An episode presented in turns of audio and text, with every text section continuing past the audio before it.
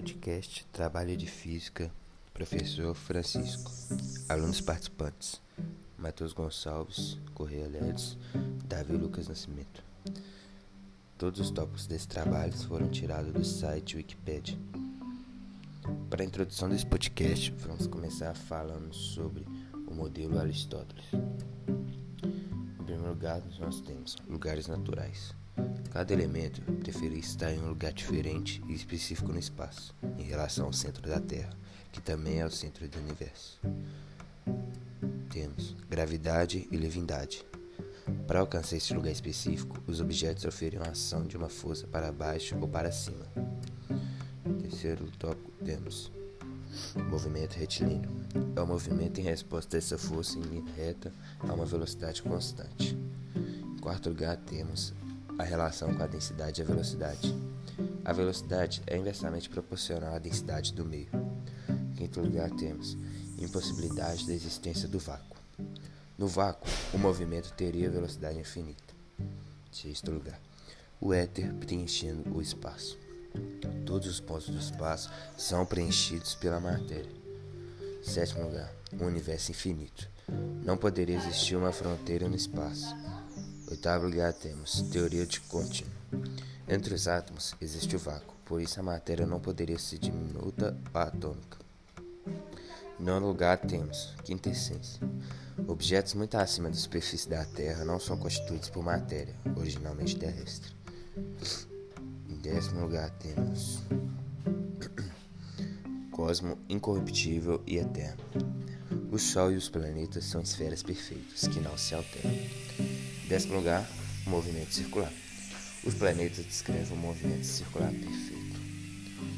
Como vocês podem ver, são alguns tópicos do modelo de Aristóteles é, que são os princípios né, sobre qualquer aproximação, mas eles não descrevem com exatidão coisa alguma do nosso universo.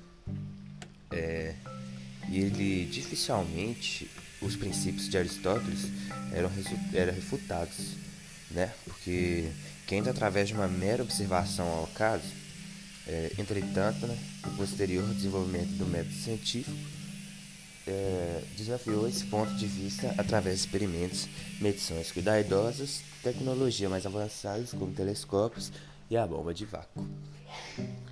Agora a gente vai falar sobre o modelo de Ptolomeu, que é, o Cláudio Ptolomeu, né? Ele foi baseado nas ideias desse filósofo grego. Ele elaborou o um modelo matemático para explicar o movimento dos planetas, de astros conhecidos da época. É, como na época era um, um, tempo muito atrás do nosso, né? É, é, nesse modelo, é, algumas órbitas tinham, era, tinham um formato de espiralado, né? Como a linha de uma mola de um espiral no caderno, por exemplo, é, imaginando sobre uma, uma força dirigida para o centro espiral, para manter o corpo celeste e restrito de movimento. Ele foi o primeiro astrônomo a estabelecer um modelo geocêntrico com precisão razoavelmente acurada, a fim de descrever os movimentos do planeta no firmamento. Como você pode ver, o Cláudio Ptolomeu foi um cara muito importante, né? Por ser considerado um dos primeiros astrônomos. É... E ele também, conforme os inferidos à parte da Terra, né? Contudo, seu modelo ainda crescia, carecia de um ponto fundamental. A causa física por para trás do nascimento. A parte dos defeitos, o modelo de Ptolomeu foi prontamente assimilado e difundido pela sociedade da Idade Média. Esse sistema né, se tornou muito favorável né, para a Igreja Católica. Ele se tornou muito favorável para a Igreja Católica Romana e por isso o geocentrismo e tal surgiu. É, ele mostrou muito favorável católico romano, o geometria só veio a ser efetivamente contestado a partir dos julgamentos do astrônomo e físico Galileu Galilei. É, e já no século XVII, né, e de fato, Foi apenas no século XVIII, velho, 18, que o estudo mais aprofundado da mecânica dos corpos celestes demonstrou definitivamente que o geocentrismo havia sido engano perpetuado por mais de milênio. É, um milênio é muita coisa. Agora a gente vai falar sobre o modelo copernicano, né? Esse aí foi o modelo da na cosmologia que foi batizado por causa do monge Nicolau Copérnico. Foda. É, ele declara né, que a Terra não está em uma posição especialmente favorecida ou central, mas recentemente né, esse princípio foi generalizado para um conceito de relativístico, de que os seres humanos não são observados privilegiados do universo. É uma questão foda. Né? Isso aí vai do ponto de vista de cada um, não sei.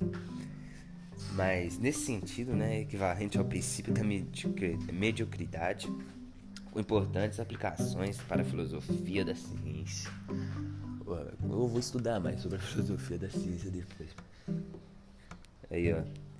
Desde o ano de 1990, o termo tem sido usado, né? É, alterna alternadamente como o método corpênico modelo. Acho um modelo, mas não é não, fez, eu falei. Você que é um cara inteligente, falei. É, ó. Para a predição baseada em interferência Bayesiana de J. Richard ah, falei chique.